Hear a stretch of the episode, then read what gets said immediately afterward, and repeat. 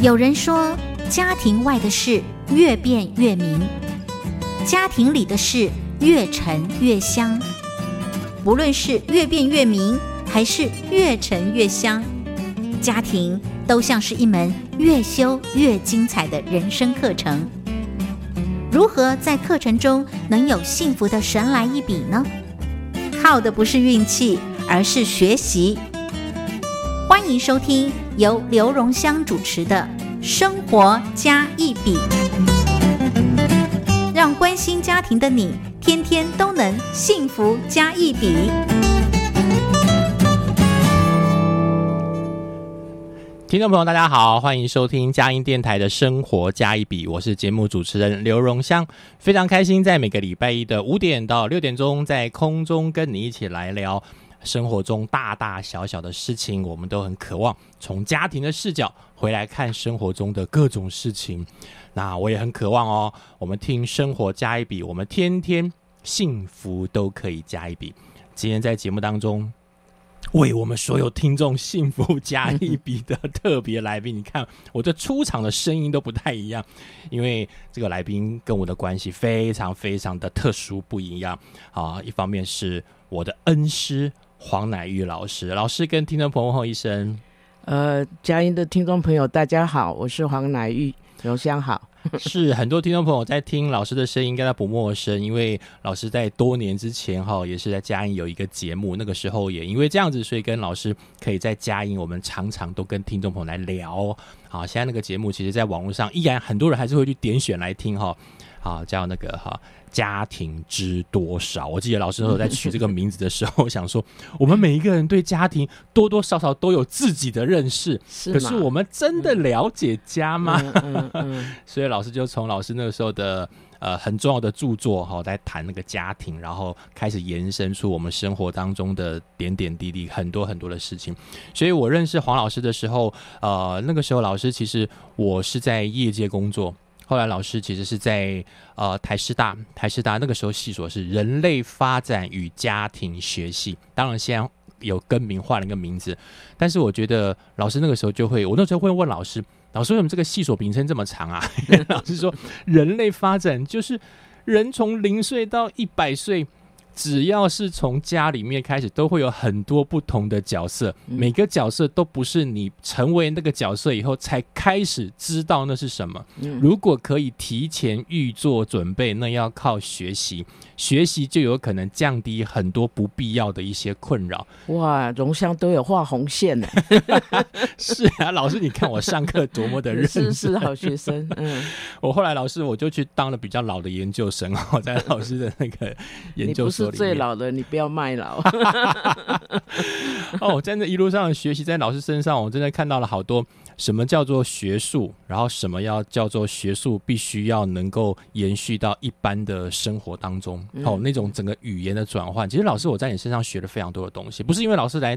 上上了这个节目变特别来宾，我我才这样讲。平常我就有常常分享。谢谢老师，因为我自己是从媒介过来的，所以常常要去转化很多的语言。我觉得在黄老师身上，我就看到老师有一个很重要的特质，就老师很会转不同的语言，也就是说。呃，对于不同的听众，或者是对于不同的观众，对于不同的学生、不同的读者，老师都尝试可以去。转换语言，让他们可以理解。所以老师有好多的文章啊、著作。我那时候认识老师的时候，我就想说，这是我认识的那一个名字吗？因为常常看老师的文章，却不知道说，哇，真的老师出现在我的面前了。所以老师其实有这样的一个让我觉得非常非常呃羡慕而重要的一种能力。天鹏，我们今天在节目当中呢，我特别邀请老师一定要谈一个跳出老师在谈各种家庭教育。这个名词，嗯，今天谈的主题叫做学习听懂彼此的语言。老师这句话，我觉得真的是受用很多，所以老师跟我们分享一下吧。是，好，呃，这个这个题目我其实有有几十年吧。自从我对呃观察小孩、观察家庭。呃，彼此的互动开始，我其实一直对这个很有兴趣，因为因为家庭教育嘛，我们就觉得说你要教小孩怎样怎样哈。那当然，后来我们也会提醒大人，其实小孩也在教你啊，对不对？他顶嘴的时候，你不要马上生气，你要好有听感触哦，你要老师。听一下，说，哎，他为什么会这样讲，对不对？也许他就指出你的盲点，哈，在家里面让你呃可以改过，对不对？你出去就少吃亏，对不对？所以，我们其实在呃研究家庭啊这种语言呐、或者我们 in general 就叫沟通，其实沟通好含糊啊，是对？打个喷嚏其实也是沟通，告诉你说我对这里的空气敏感，或者是怎么样。对，所以我想，呃，我们今天就 focus 在说，我跟你讲，我跟你讲了，对，因为我们在讲呃家庭教育，很很多父母就会很想说，你就给我一个一个什么。百科这样，哎，我就告诉我什么时候怎么跟孩子说，嗯，对不对？你当过爸爸，你也晓得，一开始的时候很慌张，然后 想想以前爸爸跟你讲的，你又不不怎么服气，对不对？你觉得为什么话不好好说啊？所以当自己当了父母，我们都很想有觉得很多话要跟孩子说哈。那当然一开始孩子还听不懂嘛，他的听不懂是听不懂那个语言、嗯那个文字、那些词。好，可是慢慢当你会发现，他其实只是不会讲，他其实懂得，其实他是大部分是懂的。哎、而且家长会一直重复念、重复念，他不懂也记起来对了。对对对对，等他会开始讲话，他讲话语气就跟你一样了。对，那可是我我现在在讲了听懂，或者说呃呃，我告诉你，就是说呃，听了以后，在你里面的处理。是对，比如说你叫我，你你邀请我来，那我哦好，这是一种立即反应吧。可是其实，在这么短时间，我里面就已经 process 一些，对，就是说要去吗？这么热，到底要怎么拒绝？对，然后可是我最近在做什么？这样，嘿，对。可是那个都是很短的时间，可是我马上，因为我觉得，哎，这是一个愉悦的经验，我就会说，啊，好啊，好啊，那看什么时间这样好。所以我想，呃，其实我们觉得讲话好像很简单，好像就是一些声音把它发出来，然后到你耳朵，你耳朵去处理。就有反应，好，是对我们看起来好像是就是一个这样的，而且我们从小嘛就在家庭里面，这个就是每天早上起来赶快去吃早餐，你吃了没有啊？还这吃这么慢，带去学校吃或之类的，或是现在很多父母也不准备早餐了 啊，就就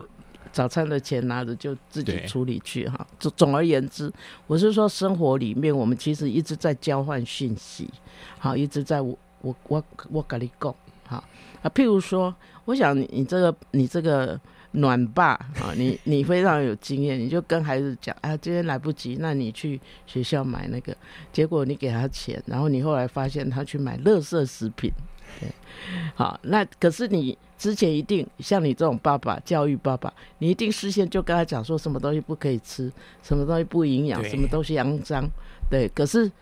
他还是去花你的钱 去买那些你不许可的东西。你告诉他，我跟你讲，不可以，不要不好的东西。不过老师，我们还会再加一句哦，因为我们有学教育嘛，嗯，所以跟他讲说，没关系，你如果真的想买的话也可以。然后接下来补一句，可是哈，如果你买了之后，这些吃的会造成什么什么什么，开始恐吓他。那里又是我跟你讲，对不 对？我先告诉你可能的那个你要承担的后果，对。可是孩子有时候还是经不住那个那个 temptation，那个诱惑，那种对吸引他的那个，呃或者是同才嘛，同学都喝这个东西，为什么我不能？对啊，我爸啊，他们那个老一代的，对不对啊？就是小孩有他自己处理的方式，是那这个声同才的声音也超过父母的声音嘛？对，所以所以当当这个话一出去，你会看到很多父母接着就是看到孩子说：“我不是告诉过你吗？对对我不是跟你讲过吗？”然后你这样讲到好多听众朋友心里的 OS。然后我就觉得我自己也是从小我就会觉得说，哦，大人是最会幸灾乐祸的一群家伙。对，就是说他明明就看到你倒霉，那你倒霉的又是他告诉过你不可以做的事情，然后你你也学到，其实其实那一刹那一刹，其实你是有学到了。所以其实有老师有时候，可是呢，那时候父母再补一句，你那个学到就开始又变成一种防卫。哎对，所以我就发现到说，确实有时候像刚老师在讲的时候，我也在诸多自我反省。我想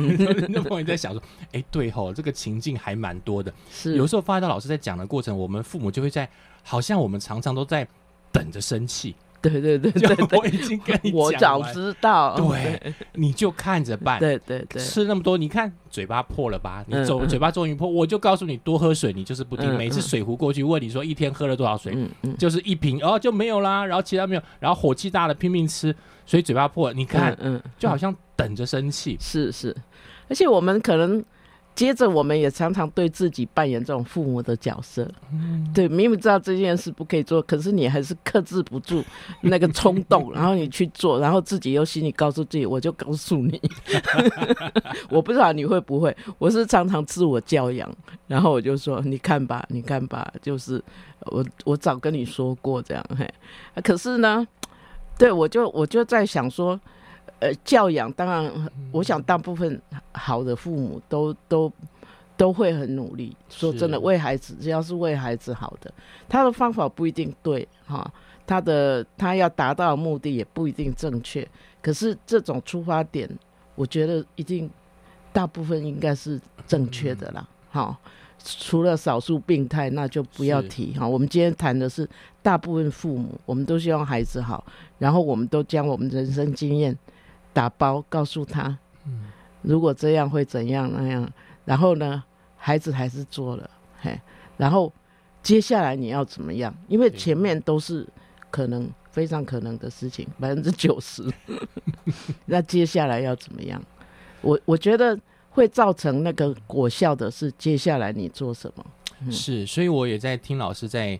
呃分享这件事情的时候呢，嗯当老师刚刚讲的时候，我就脑海中出现的倒是不少的实例，比如说像我们家小孩现在到了高中嘛，嗯。他常常回来后就很清楚的说，我们班哈都会有一个不好的习惯，我们老师也不开心，嗯就是呢，我们同学哈好多同学都越来越多，中午都不吃饭，哦。都去买泡面，嗯。然后那个素食面，嗯。然后呢，我们想说，哇，心中其实第一个想的是，诶，这小孩有听懂我们平常讲的话，嗯嗯。吃东西要要吃的稍微好一些些，嗯。好，然后嗯、呃跟着营养午餐，嗯即便他嗯每次回来都觉得营养午餐真的是很难吃，非常非常难吃，可是呢，还是设法吃一些些。然后呢，我们就鼓励他说：“那你可以去买些什么什么什么东西啊？”他就说：“哦，我们班同学就是一直都在买泡面，然后呢，嗯其实很香，在中午呢，班上都很香。嗯对嗯你就会发觉到，当我们平常在跟孩子在谈老师刚刚所说的，你应该要什么什么时候，有一些孩子他可能真的记住了，嗯，可是他心中在挣扎，在拉锯，他也很想吃那些东西，对对，但是那东西是不是真的这么的恶值呢？对？对，那我就发现到说，做父母有的时候那种老师刚刚所提到的，我都跟你说了，我都跟你讲很多东西，嗯但是也要看看孩子在接到这些球的时候，他在这个年龄层怎么去消化这件事情。他只要不要把泡面吃成常态，对偶尔开心一下又何妨？对，所以听众朋友，我们想说，呃，在听黄老师讲的过程当中呢，嗯，老师一方面是把这个球已经抛出来了。黄老师有好多其实不同的一些经验，就是当我们把这个球抛出来之后，有没有一些可以调整的方式，或者是嗯。可以值得父母在提醒，尤其是在教养这个区块？我们先听一段音乐，回头来呢，我会再继续的请教老师，因为老师在这个呃所有不管是家庭教育，还有老师遇到的各个不同的面向，尤其是教养这个区块，要谈到共通语言，实际上面真的不单单只是学术这么说，而是在生活当中我们可以怎么样来应应。待会回来。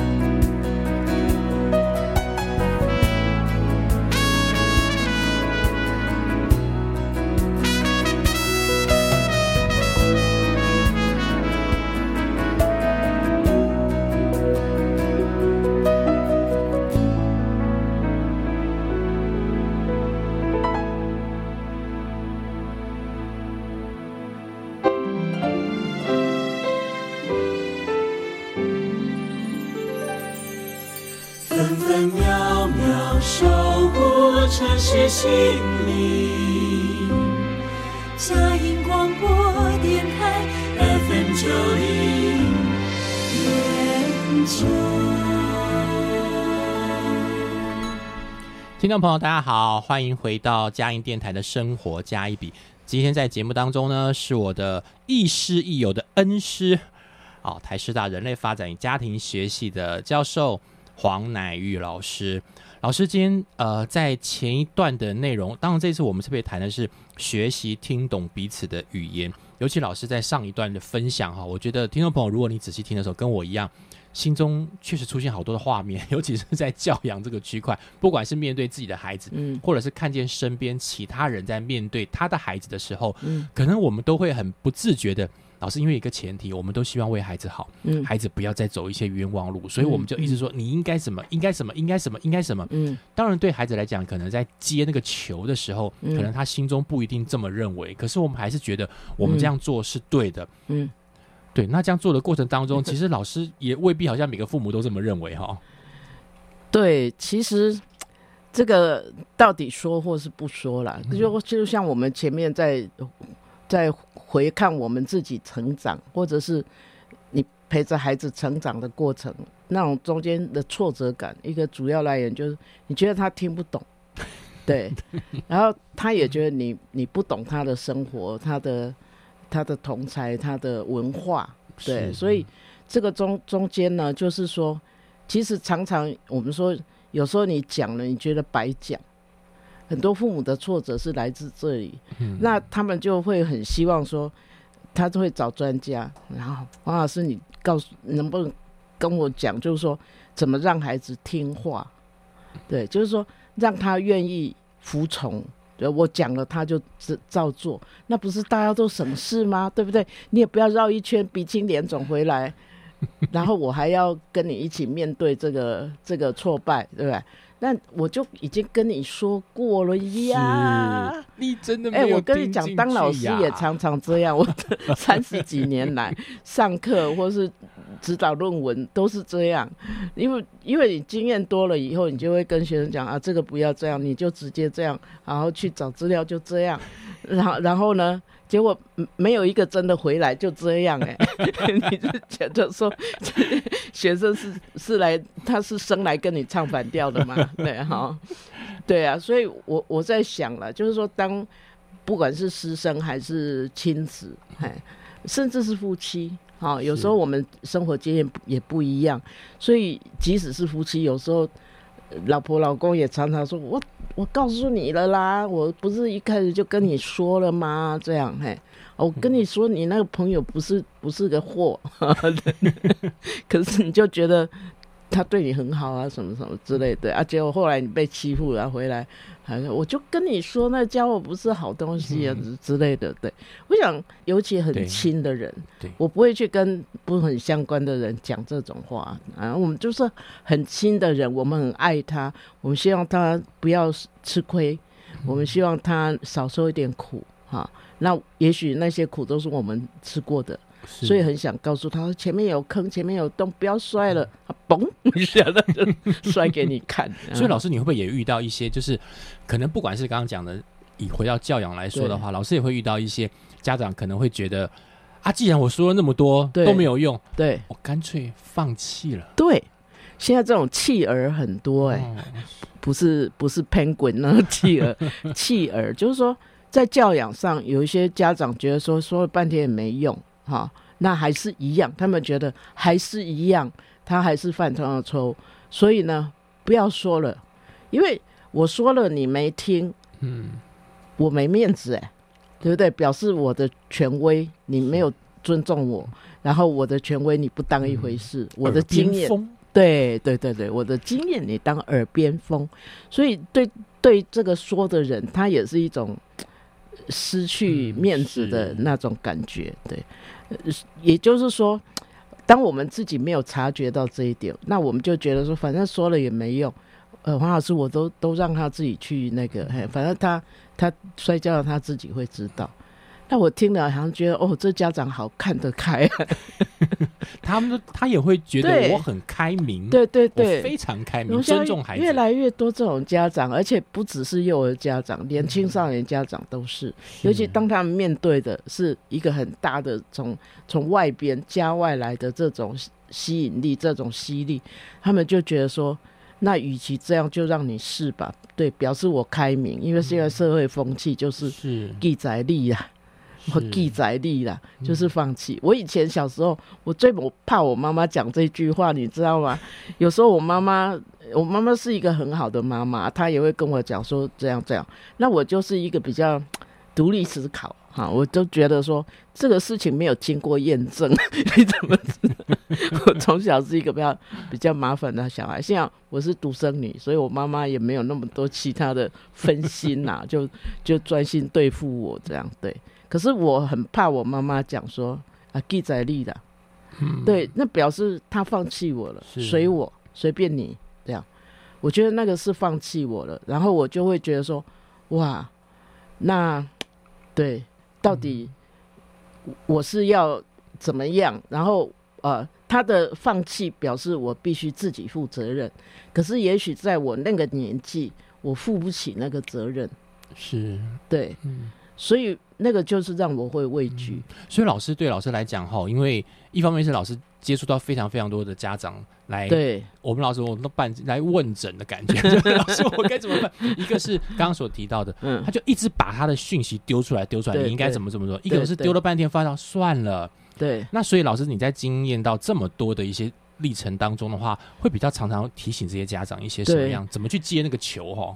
嗯，我我想第一个我会，我如果发现那个家长他就是很想要保持自己的形象，嗯，我觉得你就不是真的以对方的好超越你自己的好，你就想说，你只是是努力的想做好爸妈，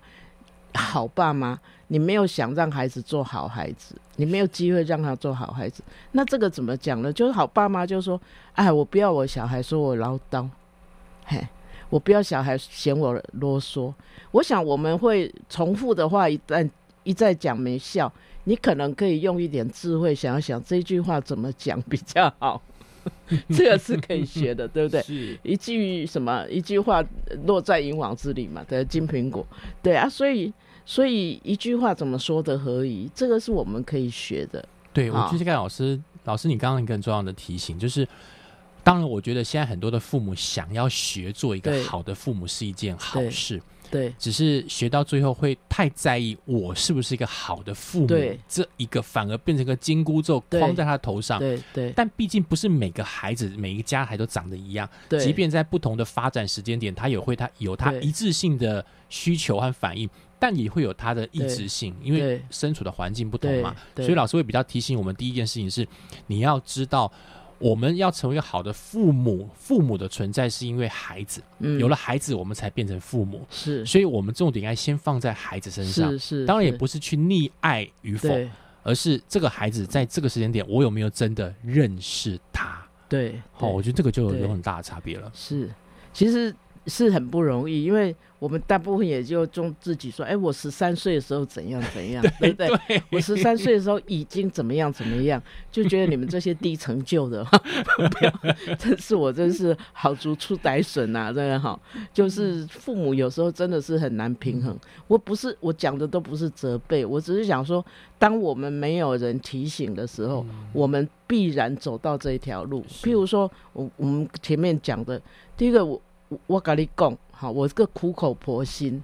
好，然后你又偏偏嘿就就不听，然后你就你就走到，呃，你就重蹈覆辙，然后你还还还有脸来见我，然后我就会嘿那个趁机会就就又呢，总而言之，这个出这个过程如果太频繁的时候，父母的确也会很受挫。对，他在外面可能是个主管。对，一言九鼎，你说什么，属下就做什么嘛，对不对？因为他要他的好业绩，他要他的你的好印象，对。可是回家你的小孩不是这个角色，所以很多父母都私私心都很希望说，啊，或是会羡慕别人说，你看他小孩就是很听话的孩子，所以你看按部就班就达到他要的那个，这个呃也是很值得恭喜，不过也要很小心。所以父母很容易比较，对互相比较，你看你们家的孩子 怎么样，我们家的孩子怎么样？像刚刚老师所提到了，我们确实也遇到听到很多的家长，就是也不是去寻求什么东西啊，只是常常会三不五时地聊一下，他们就会很在意，对呃，很在意他的小孩，尤其是要毕业了。然后他小孩又学了一些什么东西，什么东西？因为大家聚餐在一起的时候，或者 FB 要发一发的时候，要互相晒小孩的时候，那个一晒出来，不自觉的又像老师刚刚所提到的，父母一个好的父母就等于要把小孩教育到有机会功成名就，对对对他就框在这个部分。对对对，跟工作上一样嘛，嗯你总希望你的工作里面，不管你是什么职位，你总希望有一些事情是可以代表你个人的是贡献，对不对？嗯假如说哦，这件事情啊，那刘荣香那时候怎么样？那个那种满足不是钱可以嗯可以满足。我我想那都是人性吧。上帝设计我们真的很复杂。而回到那个亲子或是师生的这种这种教导教养的那个角色，我就觉得说，呃啊，不是你你做好父母，而是怎么帮助你孩子可以呃从你的唠叨里面，把你给他的那个人生经验变成他的。嗯而不是他觉得听话，这是我爸说的，所以我听我爸的话，而是他在尝试这个爸爸的话先进来，然后他去做了一圈，发现果真如此，那个就变他的，所以以后他就会跟他小孩讲。你阿公以前告诉我，有一天你儿子也会跟你孙子讲说，爷爷以前就说过这样。哎，我觉得那个就就蛮成功啦，嗯对不对？表示你儿子已经转化你告诉他的人生的你的体体验、你的体悟，再告诉孙子。一样，孙子还是会 去去去，还是需要去绕一圈回来跟你儿子讲说，爷爷说的对。所以换句话说，有一个部分是在老师的话中可以被提醒的，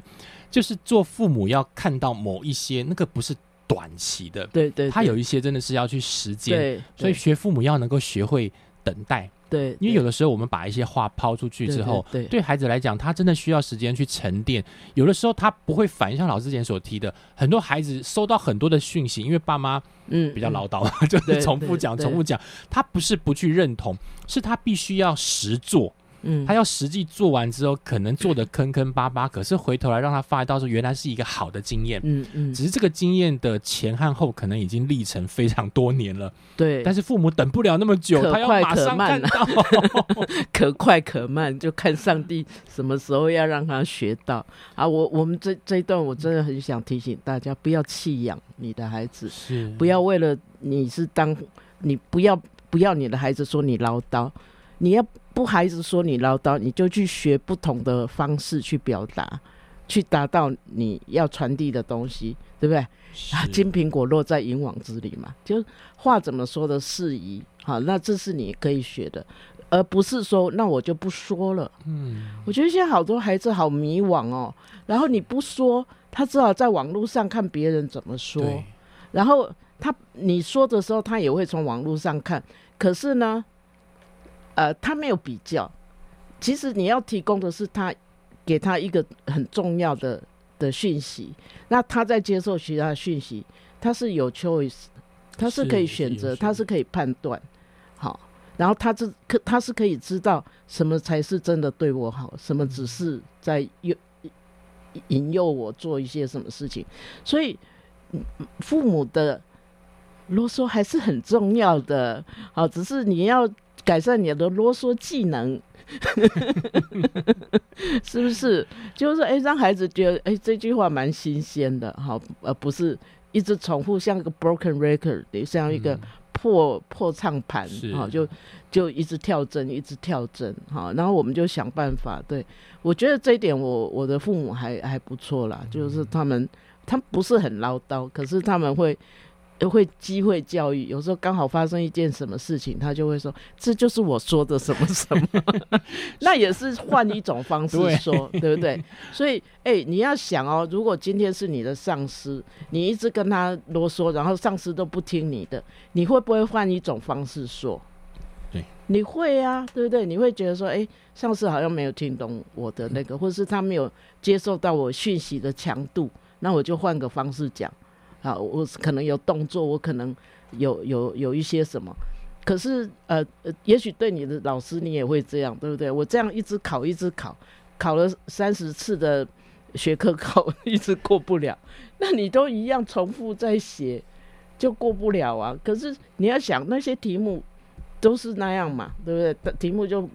再怎么变，也就是那几种题目，那你就去想，哎，上次那样没过，我是用另外一个方式来回答。也许就过了。对，所以我觉得，当然我们都很清楚，当父母不是一件容易的事情。是，但同样的，我们也要思考，做一位父母，真的很多事情要更新而变化。对对对，用一个孩子可以懂的语言开始练习跟他沟通，孩子比较会接到那个球。对对，所以天母，我们先听一段音乐，回头来呢，我要跟呃黄老师，我们再来聊一聊。老师有很多不同的经验，如何能够协助我们？来接那颗球，而且接球的过程当中，不是球本身，反而是那个互动的历程。待会回来。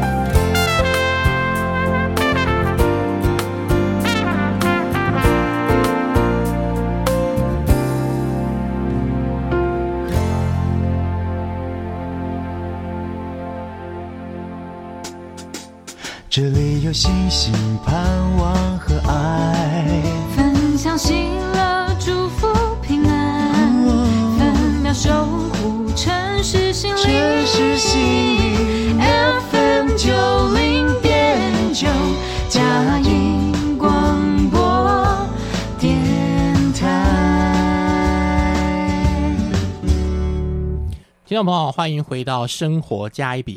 今天在节目当中呢，是黄乃玉老师，也是我的老师哈，也是我这个人生当中这么多年老师，我认识老师是差不多三十岁的时候，好 二十 UK 的时候，小鲜肉的时候。认识老师的时候，我还没有小朋友，是，对，后来开始啊，终于有机会哈，那个练习当个父亲，嗯。所以跟老师有好多好多互动的一些机会，不管是老师常常提提到那个呃学术上面的一些提醒啊，重点是生活上面如何把我们所知道的家庭教育能够应用在生活当中更重要。今天在我们节目当中，我们特别聚焦在谈一个题目，就是学习听懂彼此的语言，像家里面的每个角色都互相像球抛来抛去。我们今天特别先着重在教养嗯，亲子这个部分。嗯，所以刚刚老师，老师我们在前两段哈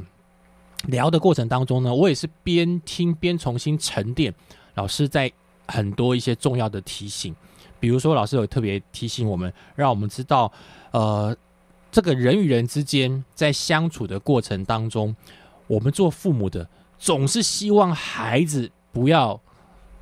不要走那个冤枉路。亏，对对，吃亏，所以对他来说呢，他会有好多好多的提醒。那个提醒呢，因为随着孩子嘛，可能讲一句两句他没有反应，嗯你就知道他可能没有听进去，或者是嗯重复犯，嗯然后就一直说说说说说到最后，孩子明明是件好事，他就开始觉得就是不想做这件事情。对，偏偏对，偏偏不要。这个时候做父母呢，可能就有不同的选择，一个是选择继续唠叨，继续等着生气；，另外一种时候没关系，我干脆成为一个爱的父母，那个爱就错误误解了。觉得好民主开放，就随他去吧。老师就称为说，可能是放弃教养，某一种弃养的一种概念，这样太嗯可惜了。是因为对孩子的成长过程当中，他终究需要找到一个真正为他好。而且老师，我也常常有跟家长们谈一个事情是，你要永远记得，不会有任何一位专家比你还了解你孩子的需要。嗯很多人习惯去追一些专家或者一些嗯好的书、或者一些好的一些讲座之后呢，嗯就认定他他嗯说什么我们就回来做。嗯我觉得不是诶、嗯是你可以听很多，然后回来想一想，你的孩子能够听懂什么样的语言，然后跟孩子很清楚的讲比较重要的一些提醒。接下来要的就是等待，对，等待让孩子能够去辩证到底所说的东西是真是假，是那个就需要时间了。对对，所以老师，即便如此，我想在我们今天的第三段的节目当中，也会想要多听一下老师你自己实际在分享的经验当中，会有诸多提醒，尤其是听懂孩子的语言。嗯，对，其实懂是一个很复杂的字，嗯，一个就是我听到你的声音，然后我你讲国语，我也讲国语，对不对？如果你你讲讲英语，那我我可能就不懂，或是其他语言，那种是一种懂。嗯是好那另外一个懂就是说，那真的是需要经历，加上经历才能懂，对。所以我们常常说什么见山是山，又见山不是山，然后又见山是山，前面的见跟后面见不一样嘛。那个中间的那个过程就是一种经历，对。是，啊，所以你说要一个几岁的孩子，或是十几岁青少年，他要去懂你这个沧桑的人生，我觉得也太为难他所难了。对。我，我其实好退休以后，然后三不五时就会有学生来来聊天嘛。对，这时候已经没有功课的那个互相的那种角色，而且他们也经历了一些，他们也去当人家的父母，当了老师，然后再回来就老师，我记得有一次你跟我讲什么什么什么，嗯。啊，我就发现说，哦，你现在才开始懂，还好我还可以来得及听到你的 你的那个回馈啊，对，就说那我就会想说，当时我跟他讲的时候，他只是记得了，嗯，可是他并没有懂，对，对，可是我我为什么要讲呢？对，嗯因为我觉得有一天你会懂，是，因为那是一种信任，嗯，我觉得有一天你而且很，重要的对，而且我这一句话先给你。嗯对因为你你你你在这个过程，我可能不是一直都相伴嘛，对吧？我一不是一直都随时那个。当然，我后来就写写文章、写书了，有有机会就去读，啊，也许在书里面读到一两句我我想跟你说的话，那你就懂，对不对？哈，那时候，所以，我我是说，我基本上我是要求自己，希望期望自己不是一种讨好型的老师，好，因为现在因为现在师生的那个权利。呃，也不太一样，所以有一些老师也会希望在学生的评评量里面是可以得到一种及时的肯定，好，所以他就会比较讨好，好，那那也没有关系啦，就 总是没有虐待学生嘛，哈。可是变成这种机会，其实那种忠言对逆耳的忠言比较会保留，好，那我觉得也是很可惜，因为可能学生要多走。反而更多多走很多冤枉路，才去悟到一点可能也不很不很好的东西。老师，我来举一个例子好了。我记得在那个时候认识老师的时候，在上研究所的课，老师很早以前就写过了一篇文章，后来变成了绘本，就格力哦，格力这个故事。这个故事是说，因为对老师来说，那个时候只是把这个事情很很开很就很有趣的这个故事讲出来。格力去敲敲敲敲敲敲敲敲，然后最后发现到原来是手中握的那一颗的一个问题。其实老师我们在当时听的时候，觉得哦，这个故事好有趣，故事好有趣。嗯。然后很有很多的画面，是，可是很少会有更多的提醒。嗯，那最多只是说，哦，老师在教导我们以后我们要当老师的时候要留意什么什么。但是当变成爸爸或妈妈的时候，嗯，就回来去多一层的思考。嗯嗯，很多事情我希望孩子要怎么改的时候，嗯，可能最初那一个源头，原来问题在我的身上。我觉得我们会回头来看类似这样老师之前写的故事或提醒的时候。就会有一些哇，你真是好学生呢。是感谢主，哎，对我自己也常常这样啊。有时候你看我，我都教书这么多年，然后退休，可是我还会想到我以前指导教授跟我讲过一句什么，嘿，可是那时候我当然更不懂，对，就二十几岁就就觉得，哎，那而且我会觉得这是文化差异，你们美国人跟我们中中国人，我们华人是不一样，可是。真的回回头看人生哲理，你真的到了某一个点，其实是通的，因为神是造万人嘛。我们在不同文化里面是，可是都是上帝造的，他有一一个很准的东西在那里。那总而言之，对，所以我我回过头来，我就自己会提醒自己，就是说，呃，我我回想啊，我为什么可以在这些呃呃接受。啊，或者是不接受，然后去经历，然后回来接受这个。我觉得我会这方面，我觉得我是比较勇敢的。我不会说因为被被被人家说，我就告诉你，或者或是我不管你的，我我不要，嗯，我我比较不会受这个影响。我觉得我要感谢我的父母，就是说我回想我整个的成长过程，他们从来没有扯后腿。我真的干过很多事情是 stupid，就是真的是 foolish and stupid，就是笨到死。对，可是当发生的时候，我父母都是默默的。哎，我这个是修养哎，是修炼吧？非常重要的一个因为我我想他们那个话都已经到喉咙了，就只差一个深呼吸就会吐出来。可是他们从来没有说，我就告诉你这样这样这样这样。所以，我我好像在这个过程中，我比较不是说被 discourage，就是被被被挫挫挫败的。对我反而就是说，哎，每次发生什么事情，自己要是去收拾那个后果的时候，我我自己就在对就在修改我的教案了，对，而不是说等等父母来再来加你再捅你一刀，哈，那那我真的是。譬如说，我我呃大学毕业的时候，呃呃大学的时候本来就跟父母说要转系嘛，因为我觉得哎呦念家政我好像不太适合，所以我我就一去念大学，我就跟我父母说我会准备转系，然后我大一也很努力的准备要转系，后来就又临阵逃脱就不转了。我爸爸也是没有没有说过说你只念这个以后干嘛？什么什么什么？好，因为我是唯一的女儿，你知道，她如果在我身上没有达到她的那个，期他是没有补课的，对，没有下一个可以帮她在那，可是她也没有。那后来当然念的有些课也修的不太好，什么什么什么啊，她也都知道，可是她从来没有说，我就觉得你不适合念这个，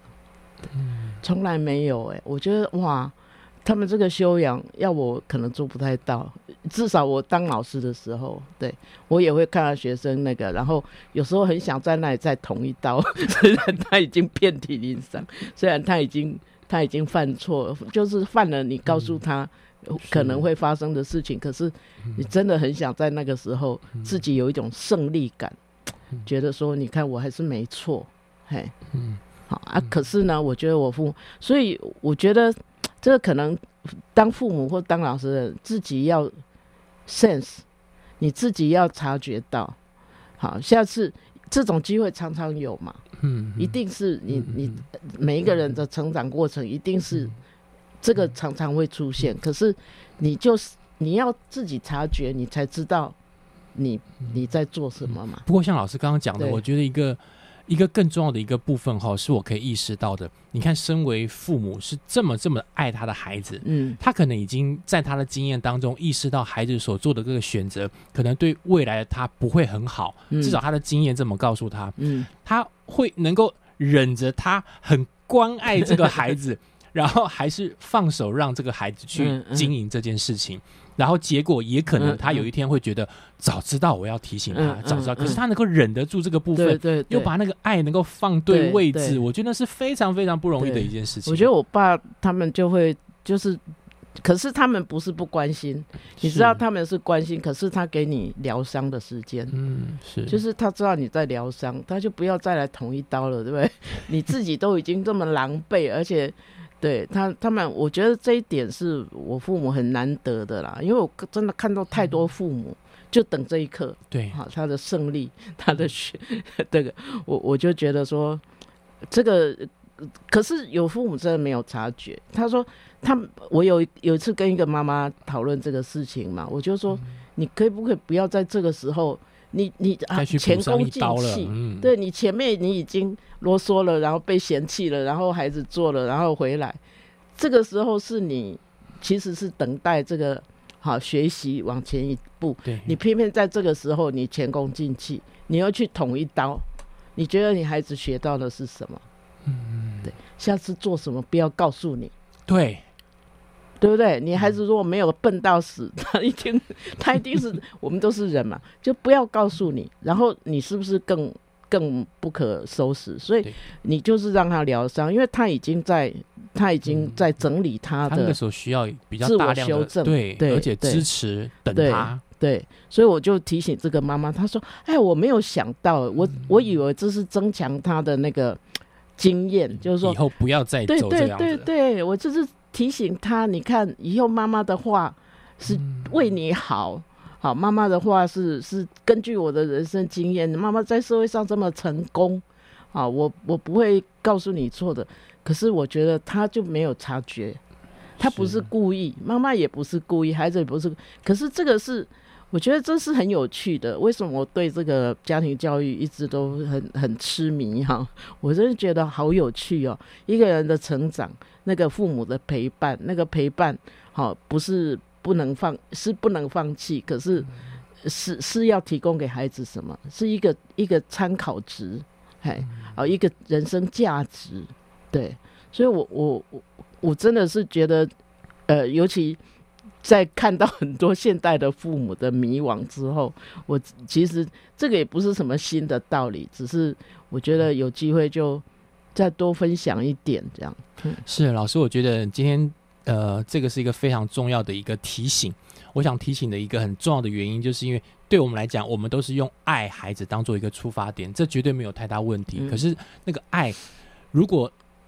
那个爱的球出去之后，能够多了解那个接球的孩子，他嗯大概处在什么样的情境当中，嗯真的是不容易的事。嗯老师在刚刚分享的过程当中，我也在思考一件事情。确实，你看，我们把这样子一个爱孩子的呃的的行动直接放出去之后，其实很多爸妈真的是有焦虑。我这样放手给孩子之后，孩子会不会偏颇到 什么地方？嗯但是我发到有另外一件事情会产生，就是这个父母有没有信仰？嗯，我会这样讲，是因为其实我的父母还有我身边的一些其他的父母，他们也在做一件事，他们把他的孩子交托给上帝，对，他们就放在祷告当中。难道上帝不会比我更爱我的孩子吗？没希望给他一定的智慧。我只确定一件事情：我的孩子在就算到外地去念书的时候，不要离开教会，嗯不要离开关心他的那一群人。嗯上帝会帮我陪我的孩子，是，然后他开始慢慢的在后续，就算孩子还是跌跤了。但是能够去支持他、陪伴他，嗯我想在今天的节目当中呢，